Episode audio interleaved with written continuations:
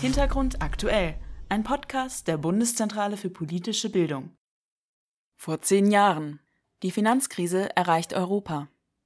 Am 9. August 2007 erreichten die Probleme auf dem US-Immobilienmarkt Europa. Die US-Krise wurde in der Folge zu einer flächendeckenden Finanz- und Wirtschaftskrise. Der Rückblick. Den 9. August 2007 werden die meisten Menschen längst vergessen haben. Und doch hat dieser Tag die Welt verändert. Denn an diesem Tag erreichte der Zusammenbruch des Hypothekenmarktes in den Vereinigten Staaten die Europäische Union. Die amerikanische Immobilienkrise wurde zur globalen Finanzkrise. Es waren die schwersten Erschütterungen für die Weltwirtschaft seit den 1930er Jahren. Eine Chronik der Ereignisse. Am Morgen des 9. August 2007 kündigte die französische Großbank BNP Paribas das Aus für drei Investmentfonds an. Alle drei hatten in den USA in Hypothekenkredite investiert. Am Geldmarkt brach daraufhin Chaos aus. Banken verloren das Vertrauen ineinander und liehen sich kein Geld mehr.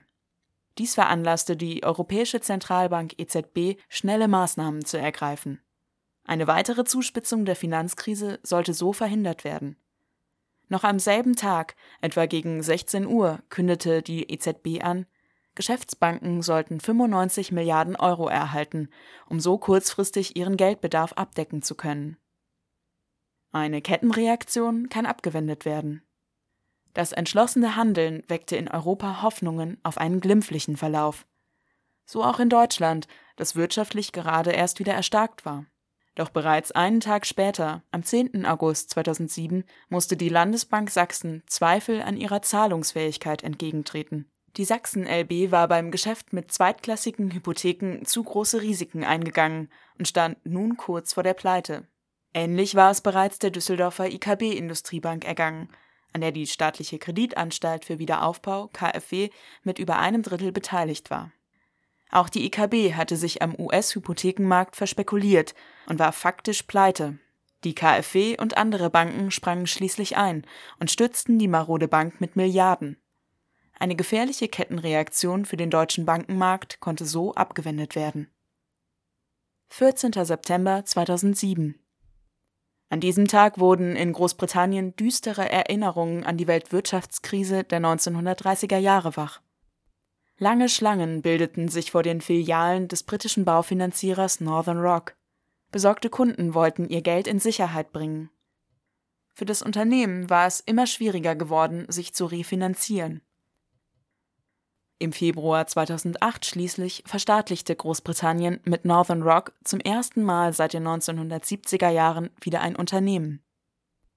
Forderungsausfälle und Verluste 6. Dezember 2007 Die Schweizer Großbank UBS gab wegen Forderungsausfällen in den USA einen Verlust von über 10 Milliarden Dollar bekannt.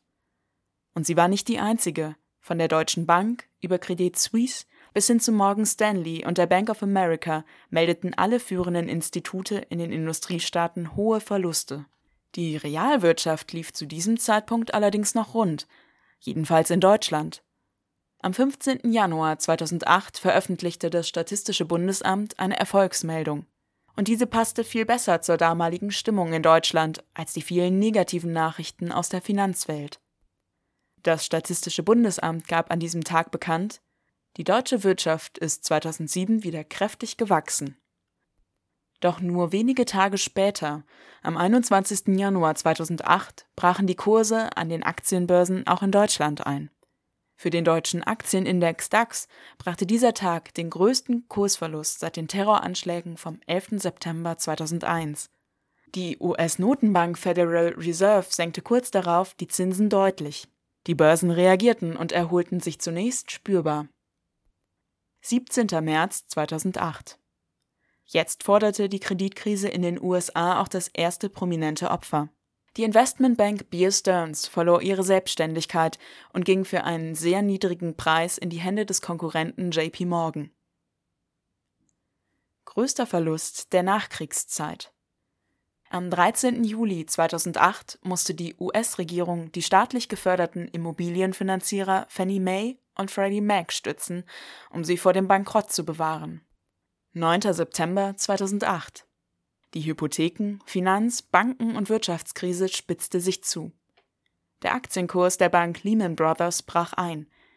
Die Anleger fürchteten die Zahlungsunfähigkeit der Großbank. Die Börsenwoche brachte den größten Verlust der Nachkriegszeit. Nicht ohne Folgen. Die Bürgerinnen und Bürger hoben aus Angst vor einem großen Crash extrem hohe Summen von den Banken ab. Wenige Tage später meldete Lehman Brothers Konkurs an. Die moderne Finanzkrise erschütterte die Weltwirtschaft. Sie zog rund um den Erdball die reale Wirtschaft nach unten und trieb Millionen Menschen in Arbeitslosigkeit und soziales Elend.